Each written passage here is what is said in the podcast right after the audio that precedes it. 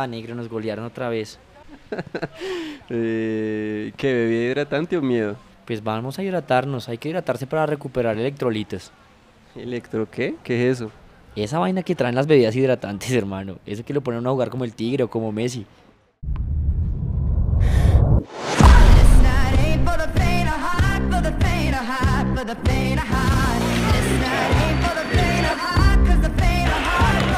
Energía para competir.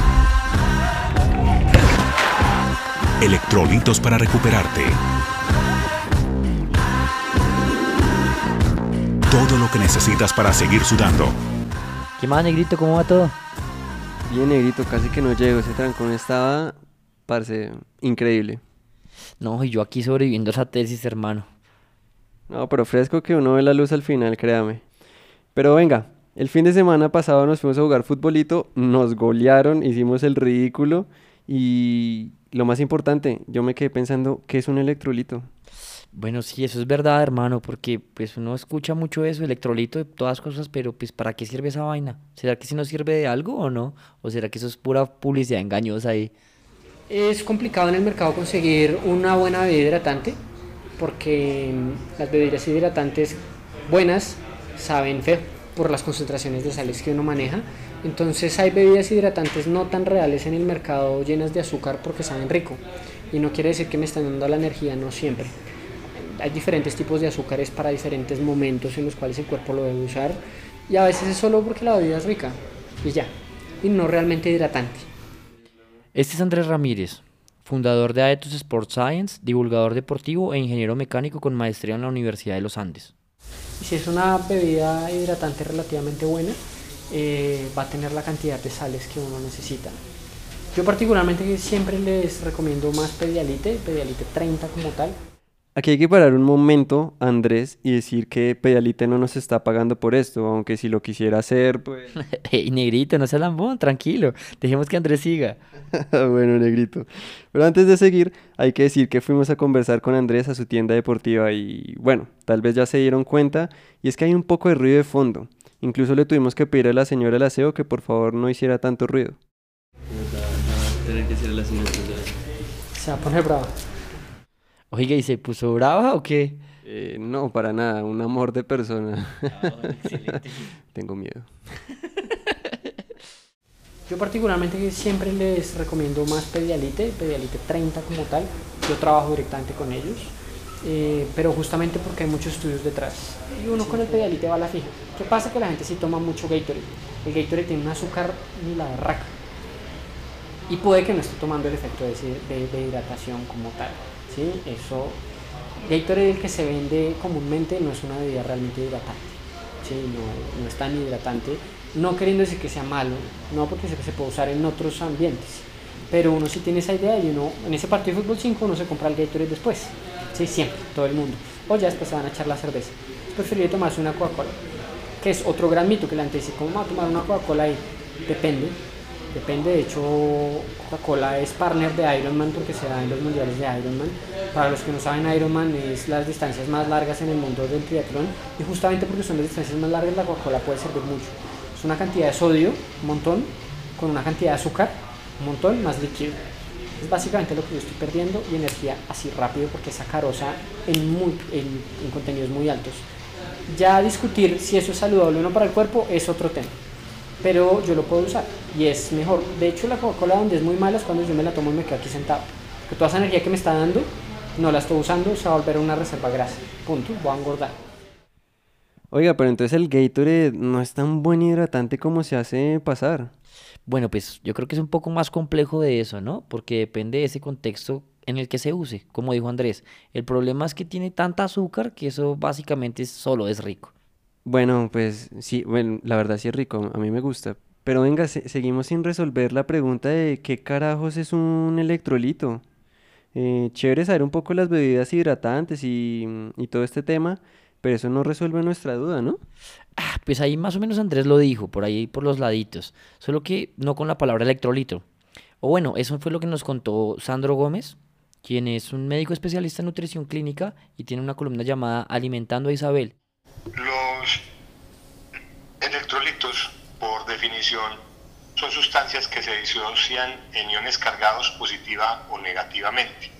Esto en última instancia pues no nos da una idea de lo que es eh, y para ampliar precisamente qué son, son eh, pueden estar constituidos como sales inorgánicas de sodio, potasio, magnesio o ser algunas moléculas orgánicas más complejas. En última instancia, los electrolitos son unos minerales que están presentes en el cuerpo y que tienen un papel clave en el metabolismo. Los, los electrolitos, como, como cualquier eh, nutriente en el organismo, los electrolitos al, ser minerales están eh, clasificados dentro de lo que llamamos los micronutrientes. O sea, son aquellos nutrientes que recibimos en poca cantidad, pero que están presentes en, todos los alimentos. Los micronutrientes de, de esta familia son las vitaminas, y el tema que nos, que nos compete, que es, eh, los, son los minerales. Por lo tanto, los electrolitos los vamos a encontrar en la dieta del día a día, vamos a decir las frutas, las verduras, eh, el agua, ¿cierto? Depende pues el tipo de agua, las bebidas en general, la carne, en fin, todos los, todos los alimentos son la fuente eh, primordial de estos electrolitos. Ok, entendido. Entonces los electrolitos son esas sales o iones que están en el cuerpo. Exacto. Y lo más bacano, mi forma de ver, es cómo los usa el cuerpo, o mejor dicho, para qué las usa. La carga positiva o negativa eh, de, estos, de estos iones que componen eh, estos minerales eh, precisamente hacen que tengan esa función metabólica de ayudar a regular diferentes funciones. Encontramos dentro de los electrolitos unos principales que están digámoslo, en la matriz extracelular, o sea que están por fuera de, las células y son el sodio, el calcio, el cloro y el bicarbonato. Y hay otros que están en, la fase intracelular, o sea, dentro de las células, que son el potasio, el magnesio y el fósforo. Estos electrolitos están distribuidos en todo el cuerpo y sus cambios lógicamente tienen un impacto en el funcionamiento. En esa parte de, la regulación existe una bomba que se llama la bomba de sodio-potasio ATPasa que regula los líquidos y, las sustancias que pasan eh, eh, a través de las células, el intercambio que éstas hacen, aunque hay otras sustancias que pueden pasar por, por diferentes gradientes. Uy, no sé, negrito, pero pues eso no me parece tan sorprendente, ¿sabe?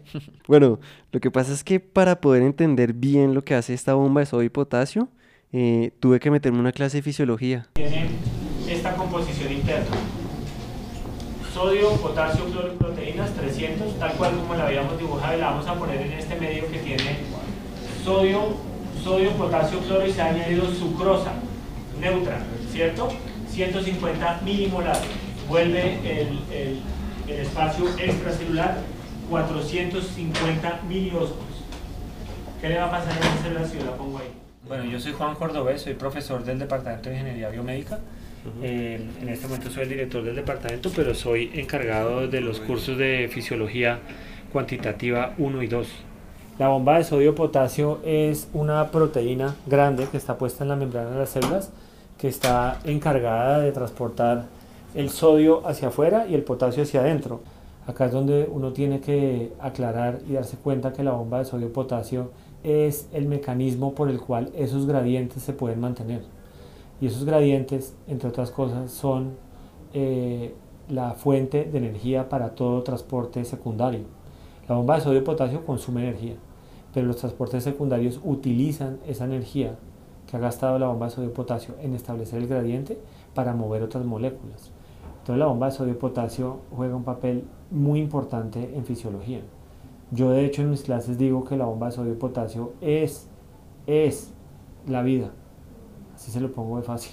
¿La vida? ¿No es como un poco exagerado decir eso? Pues al parecer no, porque al mover los iones entre las células lo que hace es generar algo llamado potenciales de acción, que básicamente lo que hace es como producir señales eléctricas entre las células, que a fin de cuentas son como las mismas señales que hacen que por ejemplo se muevan los músculos. Venga, negrito, muy bacano y todo, pero venga, me está surgiendo otra pregunta. Bueno, píntela a ver si alguno de nuestros expertos se la colorea. Pero bueno, según estas bebidas de campeones, al hacer ejercicio sudamos, claro, perdemos agua. Y al igual me imagino que también se van esos electrolitos, ¿cierto? Entonces, ¿qué le pasa al cuerpo cuando perdemos agua? Bueno, pues no sé exactamente, negrito, pero escuchemos a ver qué dicen los expertos en cada una de sus áreas. La deshidratación es un tema muy lindo para mí como ingeniero porque es de las cosas que más se ve al cuerpo como una máquina. Más allá de las reacciones químicas que pueda haber adentro, a nivel macro es más como una máquina de tratar de mantener una temperatura óptima y un líquido refrigerante. Y algunas sales por otro lado que son las encargadas de la, del- de la contracción muscular.